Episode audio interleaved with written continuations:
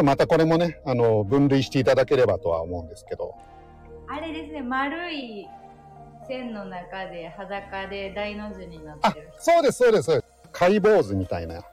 そういった形で、ダヴィンチってのは結構いろんな、あの、メモとかをたくさん残してるんですね。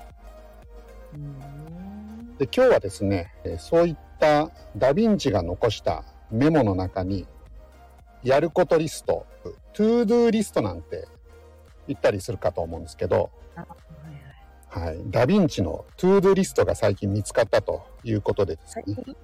見つかった。見つかったんですか？そうなんですよ。何しろダヴィンチが1万3000ページ以上の、えーメモ書きを残してると。すごい。ええそれはメモ残しとったな。そうですね。ダヴィンチのノートの中には、ビル・ゲイツがオークションで落落札したものもあるなんて言われてるんですけど、トゥードゥーリストの中で、えーどんなことが書かれているのかっていうのをちょっと紹介したいなと思っております。ダヴィンチってそもそも何者かっていうところで、今まで出てきた科学者たち、ちょっと並べてみますと、コペルニナミコさんのこのノートを、ああ、ナミコさんノートある。はい、ノート。あるんです。あ、えーコペルニクスってありますかね。あります。あの、ありますっていうか、髪型が書いてあるあるだけですよね。コペルニクスとも何とも書いてないけど、はい。この人ですと。髪型で。髪型が書いてあるんですね。はい。あの、おかっぱ。あ、そうです、そうです。そうですよねあの髪の毛の長さは。はい。はい。で、僕ですね。ガリレオ。ガリレオ。あガリレオ、ヒゲが、そうそう。頭が、頭にベレー帽みたいな。ベレー帽じゃ髪の毛。あ髪の毛髪の毛で、なんかヒゲみたいなのが長い。まあ、ガリレオヒゲが長い。はい。で、ニュートニュートンはあの巻き髪で長い。はい。ン。もじゃもじゃですね。はい、もじゃもじゃです。はい今、このコペルニクス、ガリレオ、ジュニュートンって、まあ、順番的にこう登場した順で言ってるんですけど、ダヴィンチは、それよりもちょっと前ぐらいの人ですね。さらに前な。はい。まあでも、あの、オーバーラップしてるんで、コペルニクスとは。うん。あの、大体同世代の人。なので、コペルニクスが地動説を考えてた頃の、うん。いう、まあそんな時代の人なんですけど、うん。じゃあ、ダヴィンチのトゥードゥーリスト。まず1番。ミラノと郊外の寸法を計算する。なんて。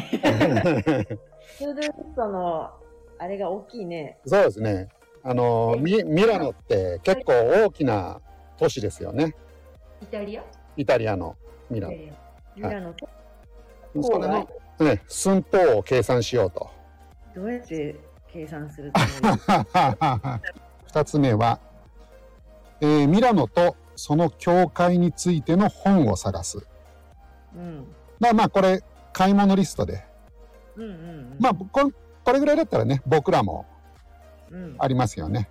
うんうんえー、じゃあ、次、やること。算術の達人に会い、三角を平方する方法を聞くと。算術っていうのは算数ってことですか？ああ、そうですね。まあ、数学に詳しい人にお見つけて、掛け算する方法ですかね。まあ、そういうことを聞いてみたいなと。どういう意味意味がもう意味がわからない。三角掛け算？そうなんです。星になるみたいなことかな？ああ、そうかもしれないですね。まあ、次行ってみましょうか。はい。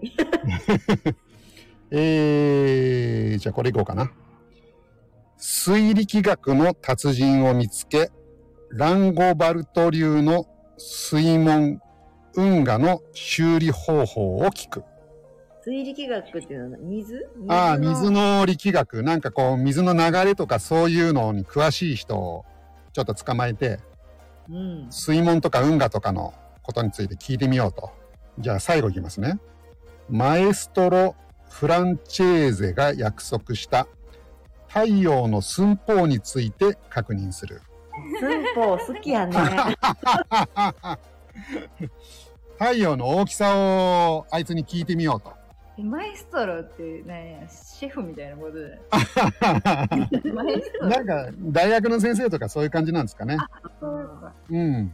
まあ、こんなことが書かれてると、やっぱり天才の考えることっていうのはね、だいぶ違うな、ということなんですけど、まあ、こっからはね、ちょっと、恵子さん、まあ、書道家に来ていただいたんで、さっき、1万3000ページのメモ書きがあるっていう話だったんですけど、えーそのほとんどが鏡文字で書かれてるんですね。なんか子供の頃ってそう、そうなる。そうですね。そうなんです、そうです。で、ダヴィンチがなんで鏡文字を使っていたかっていうと、まあ、いくつか説あるんですけど、単純に左利きだったと。うんうんうん。まあ、ダヴィンチが左利きだったのは間違いないらしいんですね。へで、左利きの人って、特に子供の頃は、鏡文字を使うことがあるみたいなんですね。ーうーん。恵子さん言う。そう。書きやすそうですもんね、その方がなんか。そういうことなんですかね。やっぱり文字って、右利きを前提として作られているから、うーん。左利きの人だと文字って書きづらいっていうのがうんあるのかな？左から右に線を書くとか書きづらそうな感じがする。ああ。左手で持ってたら、右から左の線はすごいうんうんうん自然にうん出るけど、左から右に直線書こうと思ったら、なんか逆行している感じがすごいする。そうね。え鉛筆が先に行っちゃう感じになりますもんね。ああ、そうですね。ね。うん。だから筆とかも使いづらいかもしれないですね。書道やる人って別に左利きの人もいたりするんですか？なんか、あえて左で書くと楽しいから左で書いたりしますけどね。あ、恵子さんが？